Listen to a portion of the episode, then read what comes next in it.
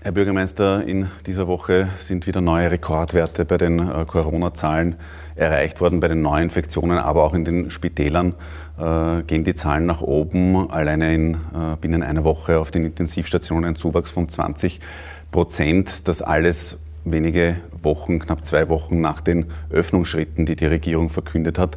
Lässt die Bundesregierung da gerade das Virus durchrauschen, gibt das aber öffentlich nicht zu? Ja, es ist in der Tat eine sehr ernste Situation, vor der ich ihm auch gewarnt habe. Die Öffnungsschritte haben natürlich ein starkes Ansteigen der Zahl der Infizierten mit sich gebracht. Das war auch voraussehbar, meiner Meinung nach. Und äh, es steigen die Zahlen äh, nicht nur bei den Infizierten, sondern auch in den Spitälern, die Belegszahlen auf den Normalstationen in einem ganz dramatischen Ausmaß.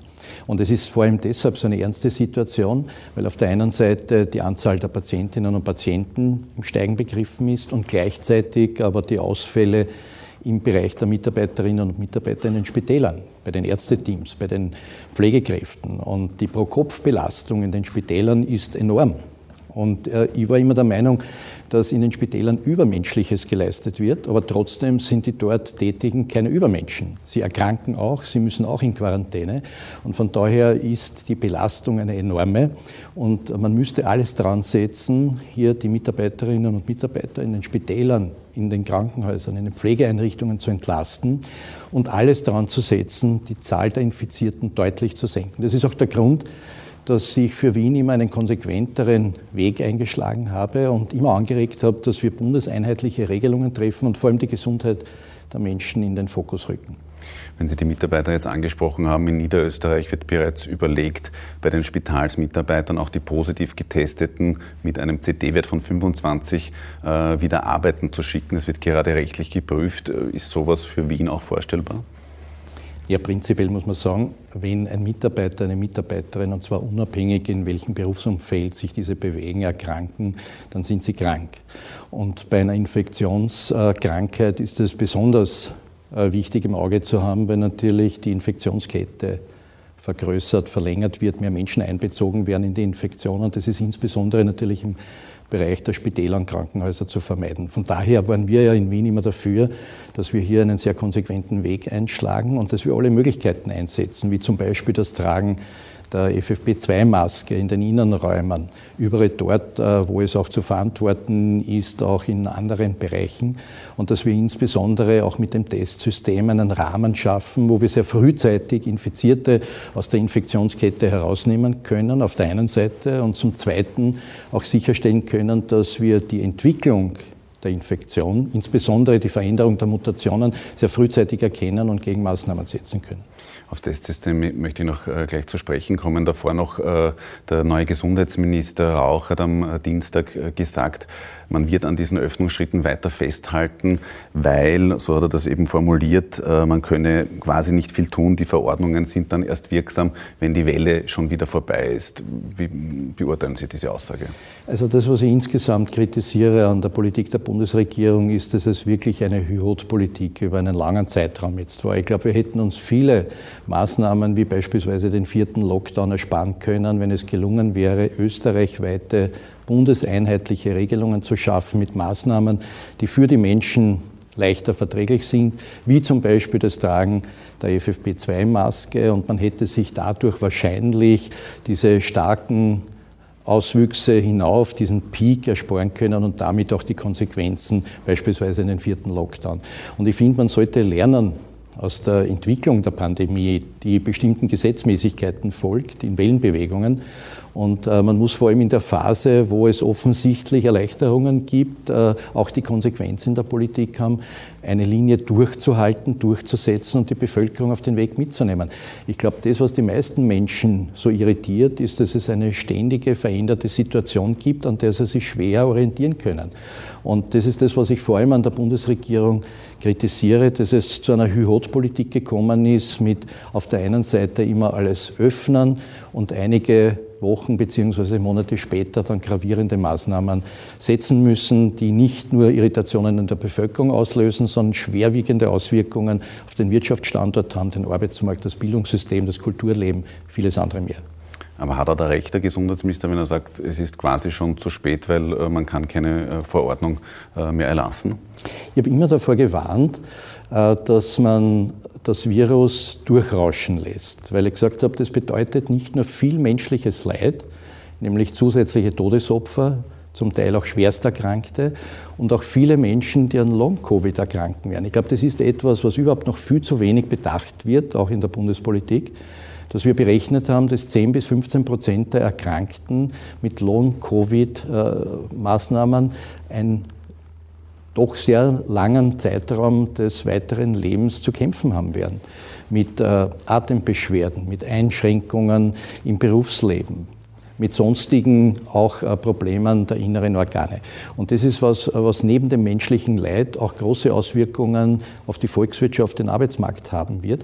Und äh, Deshalb würde ich anregen, dass die Bundesregierung mit ihren Maßnahmen immer auch nicht nur den nächsten Schritt überlegt, sondern auch strategisch Zukunftsauswirkungen für unser Land und äh, die Gesamtdimension der Pandemie erkennt und dass es nicht nur immer um den ersten, sondern auch um den übernächsten Schritt geht.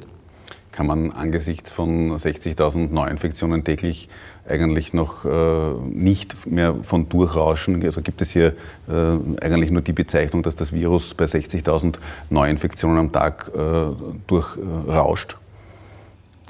Na, es scheint so zu sein, dass sich äh, die Bundesregierung entschlossen hat, äh, hier dieses Durchrauschen zu akzeptieren und äh, sich der Situation ergeben hat. Denn man hätte die Öffnungsschritte zu einem späteren Zeitpunkt setzen können, zu einem Zeitpunkt, wo sich die Zahlen reduziert hätten, die Infektionskette unterbrochen worden wäre und wir, wie ich hoffe, Richtung Sommer günstigere Zahlen haben. Aber am Höhepunkt der Welle, am Höhepunkt der Entwicklung Öffnungsschritte zu setzen und damit noch einmal einen Schub hinauf zu bewirken, das halte ich echt für verantwortungslos und ich hätte diesen Schritt nicht gesetzt. Jetzt war der Wiener Weg immer ein strengerer. Es äh, gibt äh, im ganzen Handel noch immer die Maskenpflicht. Es gibt 2G in der Gastronomie. Äh, werden Sie diesen Weg weiterhin jetzt beibehalten? Ja, es ist ein Weg, der natürlich auch in Kritik steht. Aber ich bin überzeugt, dass dieser konsequente Weg vielen Menschen geholfen hat, ihre Gesundheit zu bewahren. Und ich finde, die Gesundheit, das Leben der Menschen muss im Mittelpunkt stehen. Und zwar alle Menschen, aller Generationen. Und äh, ich finde äh, das manchmal zynisch, äh, wenn argumentiert wird, ja, das ist dann in der Auswirkung vor allem eine Krankheit, die Ältere trifft. Ja, wir sind äh, verantwortlich für alle Menschen in unserer Gesellschaft und jedes menschliche Leid, äh, das zu verhindern ist, ist äh, eine ganz wichtige Aufgabe für uns in der Politik. Und von daher sehe ich auch in Zukunft weiterhin die Gesundheit der Bevölkerung als das wichtigste Gut. Und natürlich mit allen Maßnahmen, mit Augenmaß, dass wir die Auswirkungen auf den Wirtschaftsstandort, den Arbeitsmarkt, das Bildungssystem, das Kulturleben so gering wie möglich halten. Aber die Auswirkungen auf die Wirtschaft sind auch gravierend, wenn wir so wie jetzt sehen, dass einfach sich so viele Menschen anstecken, erkranken, dass Teile der Wirtschaft lahmgelegt werden. Ich frage mich, wo ist da der Sinn dieser sehr schnellen Öffnungsschritte, die verkauft worden sind, als eine Unterstützung für die Wirtschaft? Es ist das Gegenteil eingetreten. Wir haben in manchen Branchen keine Möglichkeit mehr, überhaupt ausreichend Arbeitnehmerinnen und Arbeitnehmer zu finden, um ein Mindestmaß aufrechtzuerhalten. Das ist ein Ergebnis einer so starken Öffnungspolitik.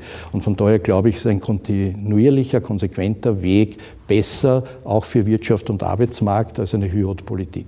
Könnte es auch sein, dass angesichts der aktuellen Zahlen Sie in Wien auch noch nachschärfen, beispielsweise was Veranstaltungen in Innenräumen betrifft? Ja, ich wünsche mir das nicht, weil ich weiß, dass insbesondere äh, Kulturveranstalter, aber auch Sportvereine sehr unter dieser Entwicklung in der Vergangenheit gelitten haben. Aber man kann in der jetzigen Situation sicher vieles nicht ausschließen und niemand, auch nicht die Expertinnen und Experten, wissen, ob eine weitere Welle auf uns zukommt und wann die kommt. Ob das erst im Herbst sein wird oder ob wir noch vor dem Sommer mit einer weiteren Entwicklung rechnen müssen.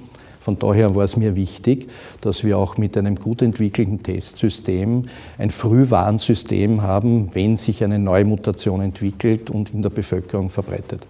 Jetzt hat der Gesundheitsminister eben diese Woche angekündigt, das großflächige Testen mit äh, April äh, quasi einzustellen. Es wird auf fünf Tests äh, pro Monat reduziert. Kann man hier das bisher sehr breit ausgerollte Alles-Gurgelt-System in Wien noch aufrechterhalten mit einer Limitierung von fünf Tests? Ja, zum einen bin ich deshalb stolz auf dieses System, weil wir in Wien den Google-Test überhaupt entwickelt haben. Das ist ja international mit äh, großer Beachtung versehen worden. Äh, das war das Biotank Center Vienna, das äh, war die Frau Dr. Födinger, eine Ärztin aus einem Wiener Spital. Also darauf können wir wirklich stolz sein. Jeder von uns der die Testformate konsumiert hat mit dem Stabal in der Nase im Rachen, war erleichtert, dass wir einen sehr viel angenehmeren, gut funktionierenden Gurgeltest, einen PCR-Test sehr breitflächig der Bevölkerung anbieten konnten. Und das hat im Wesentlichen mehrere Vorteile. Der eine Vorteil ist, wir nehmen die Menschen aus der Infektionskette heraus, wenn wir sie frühzeitig erkennen.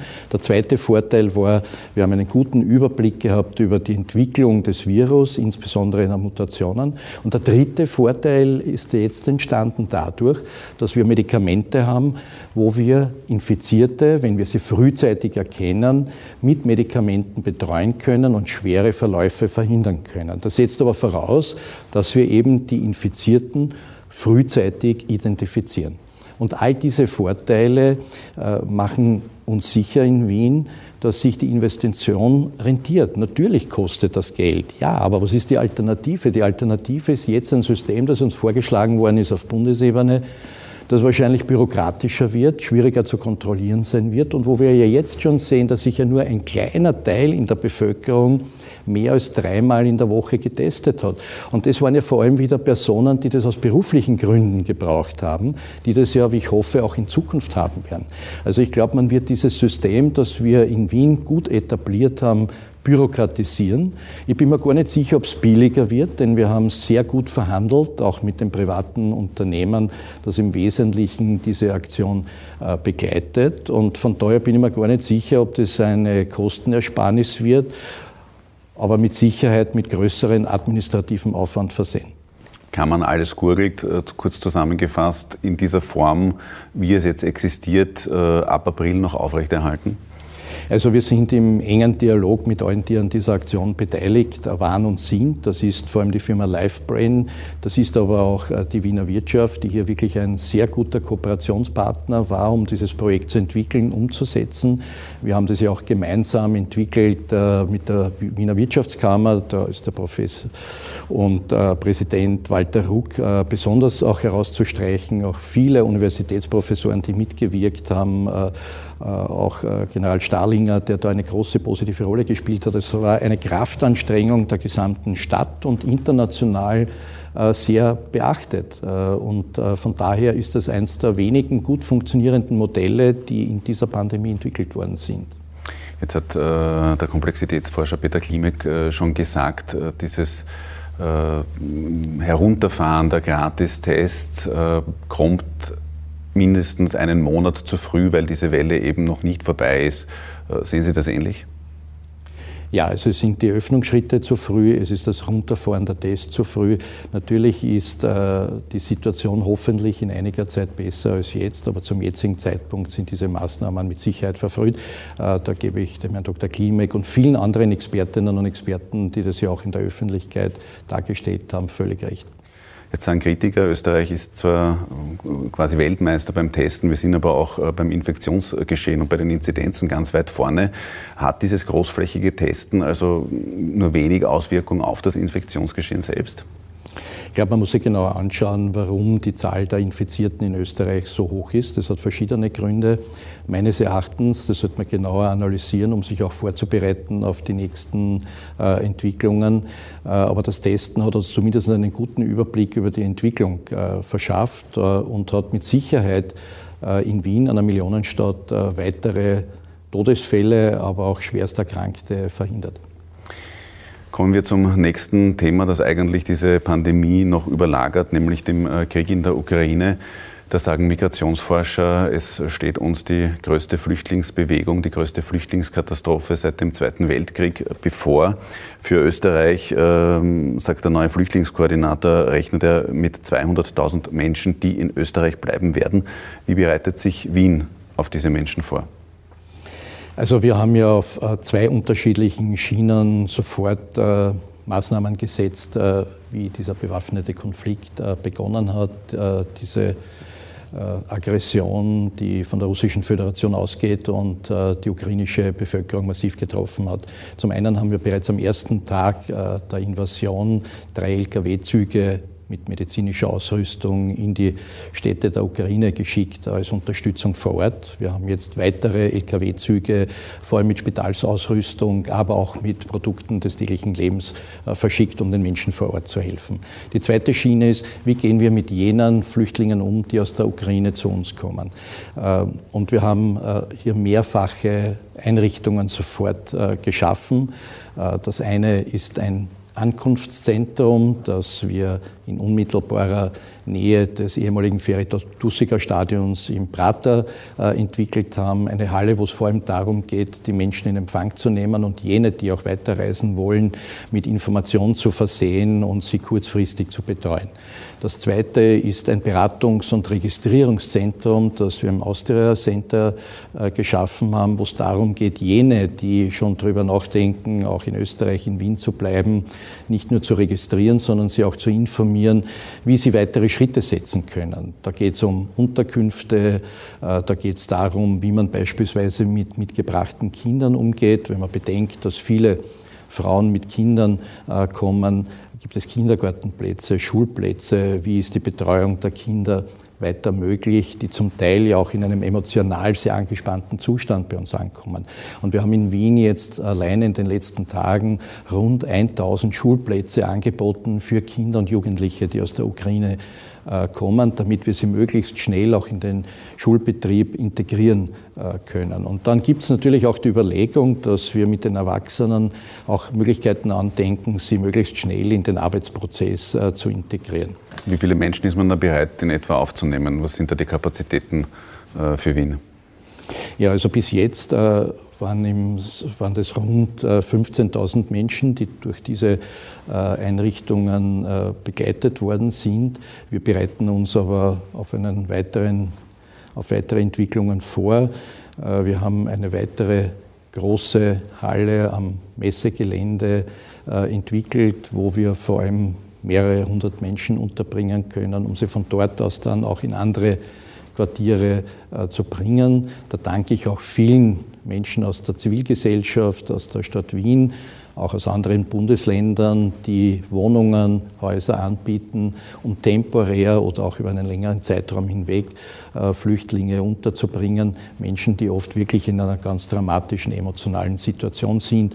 Und äh, von daher haben wir einen Rahmen geschaffen in der Stadt, gemeinsam äh, mit vielen karitativen Organisationen, mit Organisationen der Zivilgesellschaft wie Train of Hope und anderen, die hier mithelfen und mitwirken. Aber wenn man es jetzt in Zahlen gießt, Wien hat etwa 20 Prozent der österreichischen Bevölkerung. Wäre man bereit, 20 Prozent auch dieser 200.000 Flüchtlinge äh, in Wien dauerhaft äh, zu integrieren? Also in der Vergangenheit haben wir den Eindruck gewonnen, dass eine, ein sehr großer Teil äh, dieser Maßnahmen von Wien aus äh, geleistet werden. Äh, ich bin überzeugt, dass es äh, gelingen wird, hier eine Solidarität zwischen allen österreichischen Bundesländern äh, zu erzielen. Die allermeisten kommen allerdings in Wien an, entweder in Wien am Hauptbahnhof oder sie kommen auch mit den Autos zuerst in Wien an und von daher habe ich äh, vor vielen Wochen schon darauf gedrängt, am Beginn äh, der Krise, dass die Bundesregierung einen Flüchtlingskoordinator einsetzt. Das ist jetzt auch geschehen. Mit dem sind wir auch im äh, Dialog und versuchen gemeinsam hier Möglichkeiten zu finden, hier möglichst vielen Menschen, die flüchten mussten, auch einen entsprechenden positiven Rahmen anbieten zu können. Aber ich bin überzeugt, dass wir so wie in der Vergangenheit, und da war Wien immer eine helfende Stadt, auch unseren Beitrag leisten werden. Äh, Sie haben den Flüchtlingskoordinator jetzt schon angesprochen, den hat äh, das Bundeskanzleramt jetzt eben bestellt. Ähm, da ist nämlich auch in den Wochen davor schon Kritik am äh, Innenministerium laut geworden, auch von Hilfsorganisationen, dass es da eigentlich, ähm, sag mal jetzt vom Management her, ähm, teilweise recht turbulent zugegangen ist. Wie war das so die Zusammenarbeit zwischen der Stadt Wien und dem Innenministerium in den ersten Wochen? Also wir konzentrieren uns immer ganz stark auf unsere unmittelbaren Herausforderungen in der Stadt, die wir geleistet haben mit dem Ankommenszentrum und dem Beratungszentrum und erwarten uns allerdings dann auch die entsprechende Unterstützung äh, vom Ministerium und auch von den anderen Bundesländern. Und ich bin überzeugt, dass wir äh, gemeinsam da einen Weg finden. Ich glaube, gerade in Krisenzeiten sollte man da über Bundesländergrenzen hinweg und parteipolitische Grenzen hinweg zusammenarbeiten. Das ist im Übrigen auch eine Stärke jetzt der Europäischen Union gewesen. Die EU, die oft kritisiert worden ist in der Vergangenheit, hat gerade jetzt in diesen Krisen gezeigt, äh, wie stabil sie gemeinsam vorangehen kann. Das war schon äh, bei der Corona-Krise so. Äh, die Europäische Union hat sehr frühzeitig Impfstoff gehabt für die gesamte Bevölkerung, im Unterschied zu vielen anderen Teilen äh, der Welt. Und das gilt insbesondere jetzt auch bei der Ukraine-Krise. Also, dass die gesamte Europäische Union, auch auf Vorschlag der EU-Kommission, hier mit einer Stimme spricht und deutlich macht, dass ein Aggressor zu verurteilen ist und auch bereit ist, wirtschaftliche Sanktionen zu setzen, die ja nicht nur die russische Föderation treffen wird, sondern es muss uns bewusst sein, dass diese Maßnahmen, diese Wirtschaftssanktionen natürlich auch Auswirkungen auf uns alle in der Europäischen Union haben werden. Dass es gelungen ist, dass alle 27 Mitgliedstaaten hier an einem Strang ziehen, ist ein deutliches Zeichen dafür, dass die Europäische Union erkannt hat, wie wichtig es ist, gemeinsam hier aufzutreten. Jetzt hat Ihr Londoner Amtskollege, der sozialdemokratische Bürgermeister Sadiq Khan, die Idee ins äh, Spiel gebracht, äh, Immobilien russischer Oligarchen zu beschlagnahmen und Flüchtlinge aus der Ukraine dort unterzubringen. Was halten Sie von so einer Idee? Ja, also ich bin bei Enteignungen generell immer sehr vorsichtig, denn das beginnt bei einem Objekt, äh, das alle nachvollziehen können und die Frage ist, wie dieser Prozess dann weitergeht. Also da bin ich eher sehr skeptisch. Ich glaube, es ist richtig, dass jene sanktioniert werden, die auch die militärischen Maßnahmen der Russischen Föderation unterstützen. Äh, aber ich würde glauben, dass es hier eine gemeinsame Verantwortung gibt, sich um jene Menschen zu kümmern, die als Flüchtlinge zu uns kommen äh, und dass man hier nicht innenpolitische Diskussionen in den Vordergrund rücken sollte, sondern schnell unmittelbar helfen. Und da gibt es schon eine gemeinsame Verantwortung. Ein weiteres äh, großes Thema, das die Österreicherinnen und Österreicher und die Wienerinnen und Wiener beschäftigt, ist die Teuerung, äh, vor allem durch die stark gestiegenen Energiepreise. Ähm, Österreich ist da wie kein EU-Land auch so abhängig vom äh, russischen Gas, nämlich zu 80 Prozent. Äh, der Vizekanzler Werner Kogler hat äh, diese Woche gesagt, äh, dass die Herren von der Wirtschaftskammer auch schuld daran wären, was diese engen Verflechtungen anbelangt. Ähm, was ist da für Sie in den letzten Jahrzehnten in der österreichischen Energiepolitik falsch gelaufen?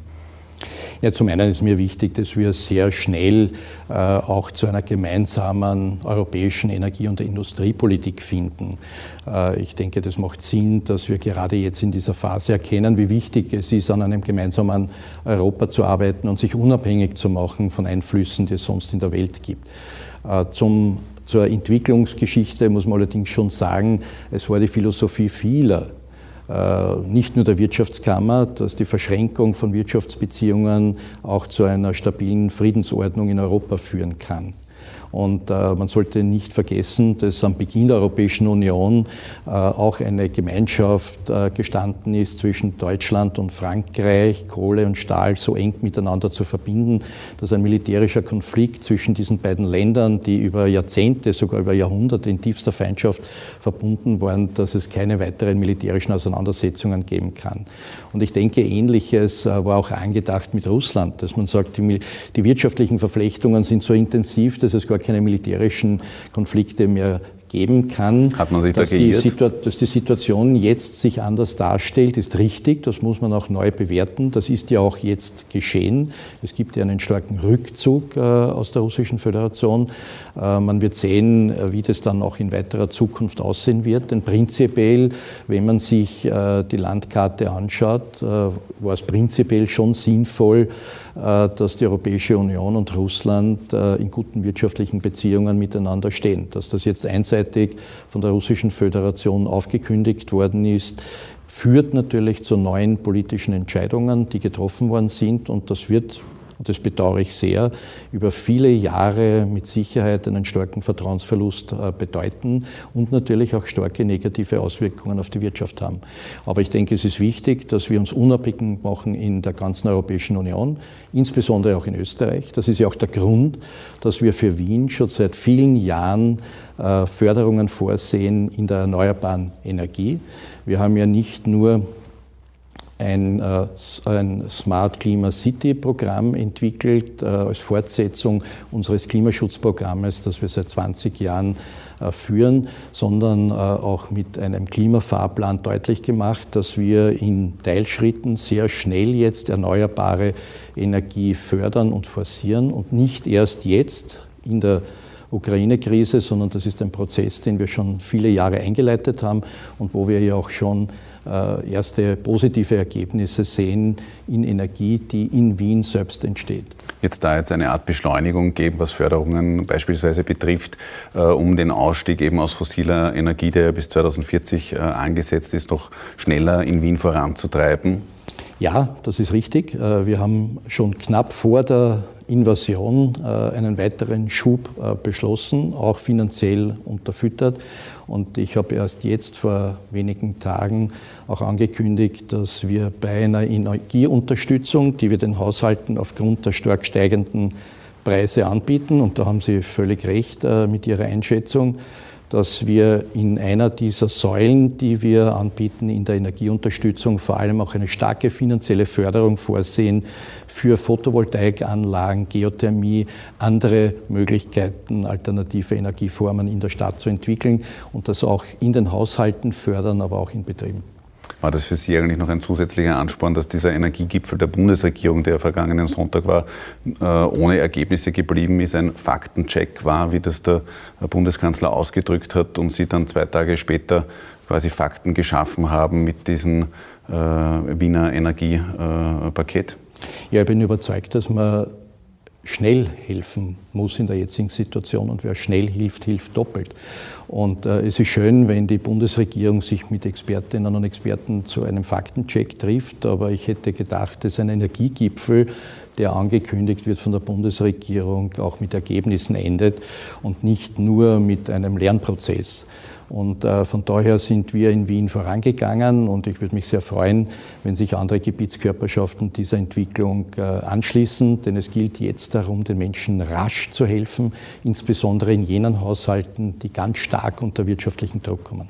Die SPÖ fordert auch eine äh, Halbierung der Mehrwertsteuer auf Treibstoffe wegen der Teuerung. Jetzt hat der burgenländische Landeshauptmann Hans-Peter Doskozil auch vorgeschlagen, die Einführung der CO2-Besteuerung, die jetzt Mitte des Jahres ja beginnen soll, um ein bis zwei Jahre zu verschieben. Was halten Sie davon? Ist das sinnvoll? Ja, also ich finde, es sollte jetzt einmal die Bundesregierung in Abstimmung mit den Sozialpartnern, in Abstimmung mit Expertinnen und Experten einen Vorschlag machen. Eingriffe in das Steuersystem haben natürlich immer starke Auswirkungen auf andere Teile der Wirtschaft. Das ist gut zu überlegen. Aber da erwarte ich von einer Bundesregierung, dass entsprechende Vorschläge gemacht werden, die dann auch die Möglichkeit haben, realisiert zu werden. Sinnvollerweise, wie gesagt, unter Einbeziehung der Sozialpartner, auch der Länder beispielsweise, auch des Städte- und Gemeindebundes, das würde Sinn machen, dass das breit getragen wird. Aber da sollte die Bundesregierung sehr schnell in die Gänge kommen, denn ich weiß, dass viele Haushalte hier schon unter starkem wirtschaftlichen Druck stehen. Und soll man, um diesen wirtschaftlichen Druck äh, ein wenig äh, abzufedern, soll man deshalb die CO2-Besteuerung nach hinten verlegen? Ja, das ist die Frage des gesamten Steuersystems. Und da würde ich mir einen Vorschlag der Bundesregierung erwarten, wie zielgruppenorientiert, auch mit einer sozialen Genauigkeit und Treffsicherheit agiert wird, aber trotzdem das auch unbürokratisch und auch im Rahmen der Datenschutzverordnung hier Möglichkeiten bestehen, das auch umzusetzen. Denn jetzt nur immer Vorschläge zu äußern, die sich nachträglich als nicht realisierbar herausstellen und ja keinen Sinn. Also von daher muss jetzt schnell geholfen werden und äh, das sollte über ein äh, Volksbildungsseminar hinausgehen, das die Bundesregierung umsetzt, sondern hier sollte dann wirklich konkret auch ein Ergebnis präsentiert werden, das auch umgesetzt wird. Soll es hier ein verordnetes Preislimit für Treibstoffe geben? Die Frage ist immer, was man damit auch am Markt bewirkt. Ich glaube, sinnvoll ist, sich jetzt auch genauer anzuschauen. Das ist ja auch angekündigt worden von Teilen der Bundesregierung, inwieweit es möglich ist, dass zwar die, die Rohstoffpreise im Sinken begriffen sind, aber trotzdem an der Zapfsäule die, die äh, Kosten höher sind, wo äh, die Preissteigerung vor allem zu verzeichnen ist. Ich glaube, da ist dann notwendigerweise auch, äh, wenn es nicht anders geht, einzugreifen. Der Vizekanzler will da jetzt eben die Bundeswettbewerbsbehörde einschalten, weil er eben sagt, an den Zapfsäulen ist nichts davon zu merken, dass die Rohölpreise sinken. Haben Sie den Eindruck, dass sich hier die äh, Mineralölkonzerne gerade bereichern? Ich frage mich nur, wenn die Bundesregierung solche Vorschläge äußert, warum tun sie es nicht? Ich glaube, die Bundesregierung äh, ist ja auch in Funktion, um Maßnahmen zu setzen. Und wir hören jetzt in den letzten Tagen immer viele Gedankensplitter. Ich frage mich nur, was passiert konkret? Und äh, ich glaube, die Bevölkerung erwartet sich hier Schritte, die auch spürbar sind, und zwar spürbar in den Haushalten. Und von daher, wenn in der Regierung der Eindruck entsteht, es ist eine Möglichkeit, diesen Schritt zu setzen, dann sollte der gemacht werden. Aber es sollte nicht nur darüber gesprochen werden in Interviews, sondern das sollte dann auch realisiert werden. Herr Bürgermeister, vielen Dank für das Gespräch. Danke Ihnen.